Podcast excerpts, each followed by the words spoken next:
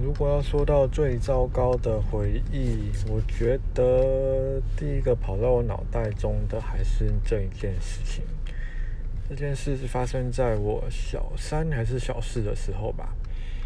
在小学一开始，好像成绩就还不错，一直都是全校可能前三名那种功课比较优秀的学生。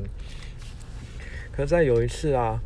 就应该是英文课吧。考试的时候，印象中应该是老师把我的题目改错了，然后我就把我的考卷拿去找老师，老师看到了上面有涂改的痕迹，然后他也没有跟我特别说什么，他就在大家面前直接打我一巴掌，然后。我觉得他应该是以为我篡改答案再去找他加分吧，可是他打我一巴掌之后，就把我的分数加了回去，所以也没有特别说什么。